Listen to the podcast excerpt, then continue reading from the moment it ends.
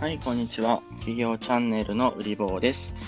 このチャンネルでは、現役起業家の売り棒が皆さんに経済的な成功に至るためのあらゆるノウハウについて無料で解説をしております。日本で一番有益なラジオとは何かと言われると、企業チャンネルだと日本国民の皆様が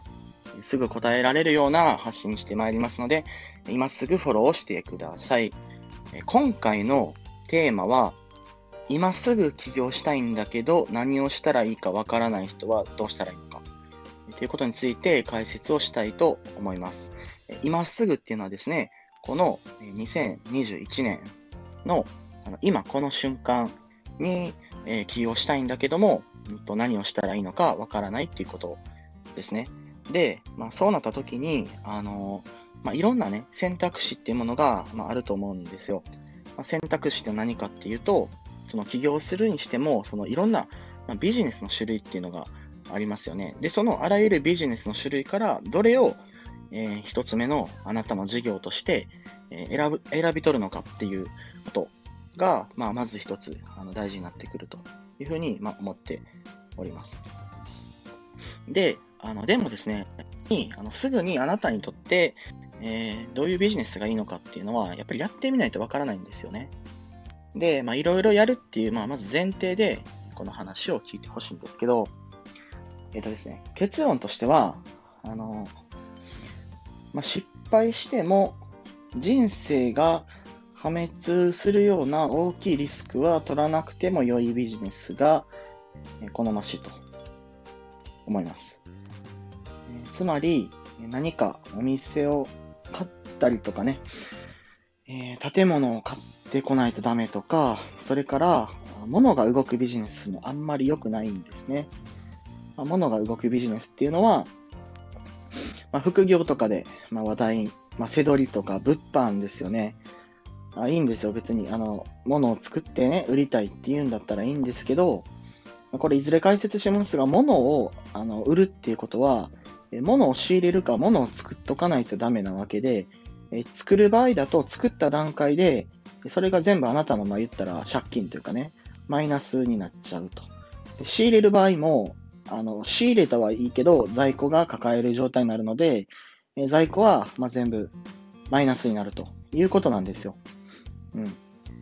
このイメージを持ってほしくて、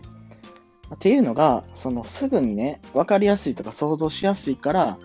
物が動くビジネスをやる人が、ま結構いますけども、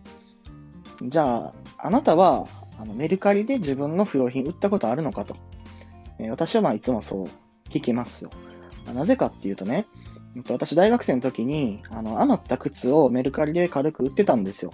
まあ、って言っても、まあ、合計まあ10個とかまあそんなもんですね。そんなたくさん売ってないですけど、でもそんな小さい経験からもわかるのが、あの、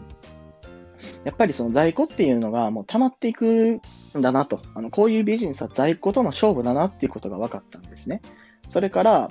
あ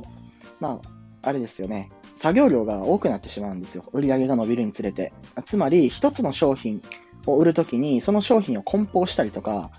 中に何かメッセージカードとか入れるならメッセージカード入れたりとか、で、箱に装飾するならね、まあその箱の装飾とかしないといけないし、で、配達の、まあ、業者の手配とかっていう、それをね、全部 IT で自動化するような感じでされているとこも多いと思うんですが、とはいえ、やっぱり、物が動くっていうのは、それだけ、あの、リスクがあるっていうことは知っておいてほしいんですよ。でもしもやるんだったら、例えば Amazon で出品できるとかね、Amazon で出品して、そのまるっとあの任せられるならいいですけど、そうじゃなくて自前で何か商品を作って、えー、ものを物販で売るみたいなことを考えてるとしたら、あなたが考えているとしたら、それは結構甘いですね。で、扱うものにもよりますけど、小さいものとか、小さくて軽いものとか、あまあ、そういうのだったらいいですよ。いいですけど、大きいものとかは本当に大変で、大型のものを売ろうと思うと、その分在庫貯めとかないといけなくて、在庫貯めとくってなると、例えば6000個とか在庫抱えるってなったら、あの、靴とかね、小さい靴とかでも6000個ってあったら、それも倉庫必要ですよね。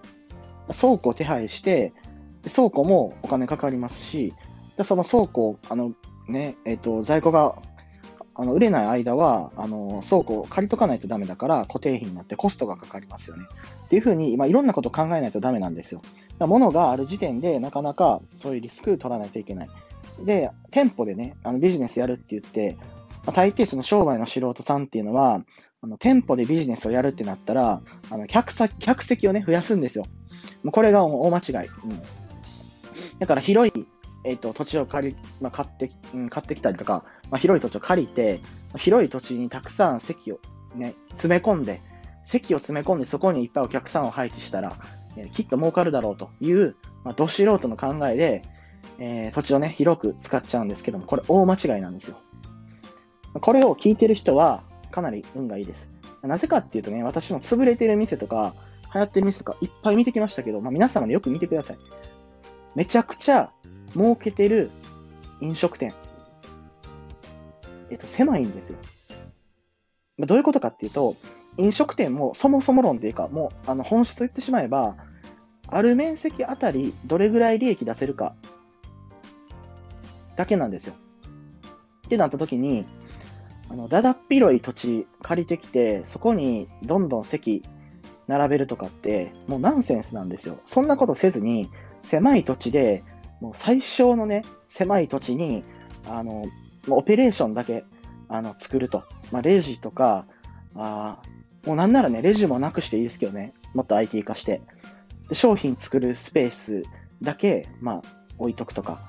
で、そもそもね、今のコロナ環境下で行くと、もう店で誰も飯食べないんでしょ？ご飯食べないんでしょ？じゃあ、もう配置専門、デリバリー専門にすると。客席ゼロ。客席ゼロで、自分たちで、あの、店、店でね、何か作るんですよ。例えば、粉もんがいいなと思ってね、お好み焼きとか。たこ焼きどうかなと思うけど、たこ焼きよりも、お好み焼きの方が、客単価が高いから、お好み焼きにしようとか。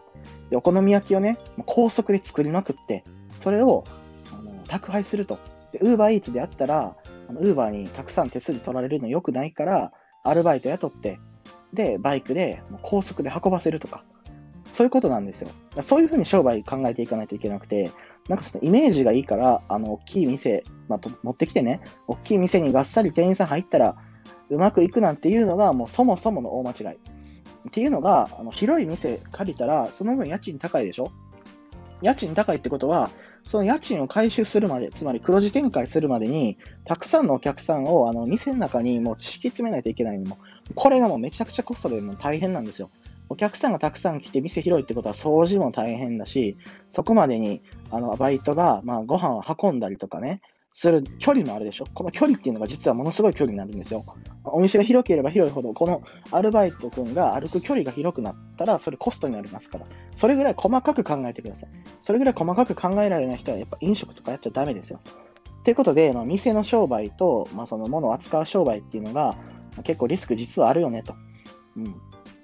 まあ、いうところを、まあ、ちょっと、今回ね、あの、前編というところで話をえー、しました。で後編で、まあ、次の回では、じゃあ、あなたはどういう商売をまず一つ目やるべきなのかっていうことをもっと深くね、あの解説していくので、えー、聞いていってください。このね、売りを、あの企業チャンネルでは、こういったあのビジネスの本当に役に立つ部分を厳選してお伝えしています。あのインターネットによくいる、まあ、そのなんちゃって起業家みたいなね、感じとは、まあちょっと言ってることも違うの分かってもらえたと思うので、ぜひフォローと拡散お願いいたします。